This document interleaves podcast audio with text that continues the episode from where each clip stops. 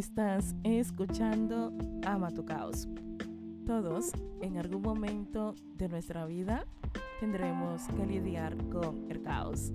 La tarea es amarlo u odiarlo. ¿Tú qué vas a hacer con tu caos?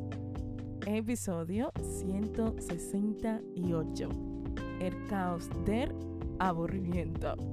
Otro día más por aquí. Yo soy Alesa Dacier, psicóloga online para seguimos Tanto en mi página web como en este espacio te acompaño a amar tu caos. Este tema lo hemos trabajado hoy justamente en consulta y ha sido impresionante cada vez que el aburrimiento se instala, también la culpa se hace presente. Y ya sabemos que hay detrás nuestro nivel de autoexigencia aquí arriba. Elevado. Una autoexigencia que me hace sentir mal cuando estoy descansando, cuando no estoy haciendo, porque hemos relacionado ser productivos cuando estamos haciendo cosas. Y a veces, aunque no lo creas, y parece curioso, también es terapéutico el aprender a parar y descansar. El aprender a desconectar de mi nivel de autoexigencia, el aprender a tirarme en el sofá, ver mi serie favorita, disfrutar de un libro, incluso no hacer absolutamente nada. Quedarme ahí pensando, reflexionando, incluso haciendo el vago. Y es que, es verdad, el aburrimiento tiene una connotación negativa. Y cuando algo es negativo, queremos evitarlo, no queremos sentirlo. Sin embargo, en la psicología nos enseña que el aburrimiento puede ser beneficioso. Sí, así es, para nuestra salud mental y nuestro bienestar general. Me gusta mucho decir en consulta, las máquinas, los robots, no pueden estar 24 horas al día trabajando. Necesitan mantenimiento y parar para poder funcionar. Imagínate que no será un ser humano, tú y yo, que por más que queramos ser productivas, por más que queramos hacer una lista de 20.000 cosas pendientes por hacer. ¡Ey! Déjale algo para mañana. ¡Ey! Tranquila, que ya mañana harás lo que tengas que hacer. Claro. También tenemos que ver cuál es la relación que tengo yo con el aburrimiento. Quizás cuando yo no hacía nada en casa y me corregían, decían que yo era una persona inútil, decían que yo era vaga, decía que yo no era productiva, decían que no servía para nada. Siempre tenemos que intentar mirar qué hay detrás, porque a veces ese diálogo interior crítico que también aparece, no es porque yo quiero pensar o tratarme de esa manera. Quizás también es algo que lamentablemente por mi historia, por mis orígenes, lo que yo he vivido en mi infancia lo vengo arrastrando y lo he hecho un hábito. Y eso hay que tener un poquito de cuidado. Luego de ello, aunque no lo creas, el aburrimiento puede ser una experiencia valiosa para estimular lo que es nuestra parte creativa. La creatividad en muchas ocasiones aparece en un estado de flow, ¿no? Donde yo me siento tan conectada conmigo misma que puedo crear nuevas ideas, nuevos proyectos en mi cabeza y luego llevarlo a la práctica. Mayormente cuando yo tengo mucho nivel de autoexigencia y me estoy pidiendo hacer muchísimas cosas, yo tengo que parar. Y cuando paro, cuando digo, hey, no voy a pensar en mi trabajo, no voy a pensar en cómo buscar más personas, en qué voy a publicar, qué voy a compartir en redes sociales. Ahí la creatividad se hace presente. Y es lo bonito de entender que yo no siempre tengo por qué ser exigente conmigo. La exigencia está bien porque al final la exigencia habla de que tú quieres hacer cambios en tu vida, de que tú te sientes conectada con un compromiso, con moverte, evolucionar, crecer, todas esas cosas bonitas, ¿no? Pero es que por más que yo quiera, hay momentos donde voy a tener que darme el permiso de parar. Y cuando paro es como un regalo para mirar desde otro lugar lo que estoy haciendo, lo que quiero y no quiero en mi vida. Lo curioso, cuando el aburrimiento también se instala, es que comenzamos a castigarnos con la culpa o comenzamos a buscar cómo llenar huecos. He escuchado personas decirme en consulta, tengo que tener la agenda llena, tengo que tener una estructura de todo lo que voy a hacer desde que me despierto donde no hay espacio a ser flexible, donde no hay espacio a saltar, bailar, reírte, tirarte en el sofá. Y es ahí cuando nuestra autoexigencia es tóxica. Cuando no hay un espacio para yo divertirme, reír o aburrirme, uff, cuidadito. Es importante también entender que nadie te enseñó a ti a relacionarte de una manera totalmente diferente con el aburrimiento. A mí me costó bastante entender que hay momentos que mi creatividad va a desaparecer, hay momentos donde no me siento productiva, hay momentos donde no me quiero comer el mundo, hay momentos donde tirarme en el sofá y ver una serie es lo más noble que voy a poder hacer por mí. Claro, costó muchísimo entenderlo y respetarlo. Porque al final tu cuerpo habla y hazle caso, escúchale por favor. Y el cuerpo te va a decir, hey, hoy podemos escribir un artículo de mil palabras y está bien. Pero hoy podemos escribir un artículo de 500 palabras, por favor. Y respetar eso. Y la única manera que yo puedo aprender a ser menos exigente conmigo es dándole un espacio a la autocompasión y entender que el aburrimiento no es nada malo. Aburrirse es importante, sí. Los estudios científicos confirman la conexión entre lo que es el aburrimiento y la creatividad. Un estudio publicado en la revista de Psicología, Ciencia, descubrió que las personas que se encontraban en un estado de aburrimiento moderado tenían más probabilidad de generar ideas creativas que las personas que se encontraban en un estado emocional más neutral. Otro estudio de la Universidad de California mostró que cuando las personas están aburridas, su actividad cerebral cambia a redes neuronales asociadas con la generación de ideas y creatividad. Muchas veces cuando estamos aburridos creemos que somos inútiles, que somos vagos, que, que mal, no. He escuchado eso tantas veces en consulta. Cuando estamos aburridos tenemos tiempo para reflexionar sobre nuestra vida y sobre nuestro mundo interior. El aburrimiento nos brinda la oportunidad de desconectarnos de las distracciones externas y comenzar a reflexionar sobre qué es lo que estoy pensando, sobre mi sentimiento, sobre mis metas, proyectos, hacia dónde quiero dirigir mi vida. Cuando tú tomas tiempo para pensar, puedes tomar mejores decisiones, porque no lo estás haciendo desde la impulsividad, no lo estás haciendo desde el tengo que urgentemente, sino desde un estado más tranquilo, relajante, incluso más consciente. Aunque tú no lo creas, podemos lidiar la autorreflexión con lo que es el proceso de aburrimiento. Claro, yo tengo que preguntarme qué significa aburrirse, cuál es la relación que yo tengo con el aburrimiento, qué pasaba en casa cuando no estábamos haciendo cosas, cuando teníamos que estar siempre ocupados, quizás vi una madre, un padre que siempre estaban haciendo, haciendo y haciendo.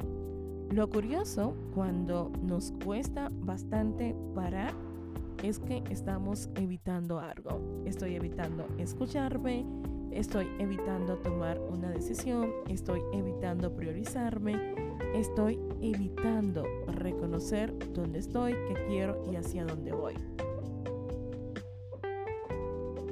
Cuando nos encontramos en una situación aburrida, muchas veces necesitamos buscar urgentemente algo nuevo, un entretenimiento que hacer. Incluso cuidadito con esto porque a veces hacemos espacio a cosas que no deberíamos de hacer. Por ejemplo, consumir alcohol, por ejemplo, consumir drogas, por ejemplo, estar pasando mucho tiempo en redes sociales y viendo cosas que al final no nos alimenta o nos ayuda a ser más conscientes de lo que es nuestra vida o lo que queremos hacer. Claro, a veces yo me paso horas en redes sociales y digo, ¡Oh! tres, cuatro horas aquí, ¿qué pasó? Sabemos que redes sociales te envuelve, es entretenido y no te das cuenta. Pero qué bonito ser consciente, parar y ver dónde yo estoy administrando mi tiempo. En qué cosa me estoy yo centrando y poniendo el foco. El aburrimiento puede servir como ejercicio para nuestra atención y concentración. Cuando no tenemos estímulos externos para mantenernos ocupados, necesitamos aprender a centrarnos en nuestra propia mente. Y yo sé que eso no es una tarea fácil. Al practicar esta habilidad, fortalecemos nuestra capacidad de concentración en otras situaciones y aumentamos nuestra productividad. Y tengo que decirlo, el aburrimiento es incómodo y provoca emociones negativas que, uff, no sabemos gestionar, que es la frustración y la impaciencia. Sin embargo, también el aprender a tolerar y respetar el aburrimiento, podemos también desarrollar nuestra capacidad de resiliencia emocional aprendemos a gestionar la incomodidad y no depender constantemente de eventos, situaciones, cosas instantáneas para sentirnos bien, incluso para sentirnos productivas. Como resultado, nos volvemos más capaces de lidiar con el estrés, la ansiedad y esas emociones difíciles que a veces no sabemos cómo podemos sostener. El aburrimiento puede ser un terreno fértil para desarrollar habilidades de afrontamiento y resiliencia. Cuando estamos en un estado de aburrimiento, nos enfrentamos a una situación incómoda y la incomodidad, lo sabemos, es un malestar que no siempre queremos hacernos presente en ella, incluso sostenerla. Cuando aprendemos a tolerar y aceptar ese malestar, desarrollamos nuestra capacidad de afrontar situaciones difíciles. Qué bonito es verle el lado positivo a lo que es el aburrimiento. Cuando estamos aburridos, estamos abiertos a expandir nuestra cabecita para ver nuevas experiencias. Al permitirnos momentos de aburrimiento, creamos espacio para la espontaneidad y la intuición de nuestra vida. Podemos descubrir intereses ocultos, tener conversaciones incómodas con una misma y también reflexionar dónde estoy, qué estoy recibiendo estoy dando, incluso poner límites.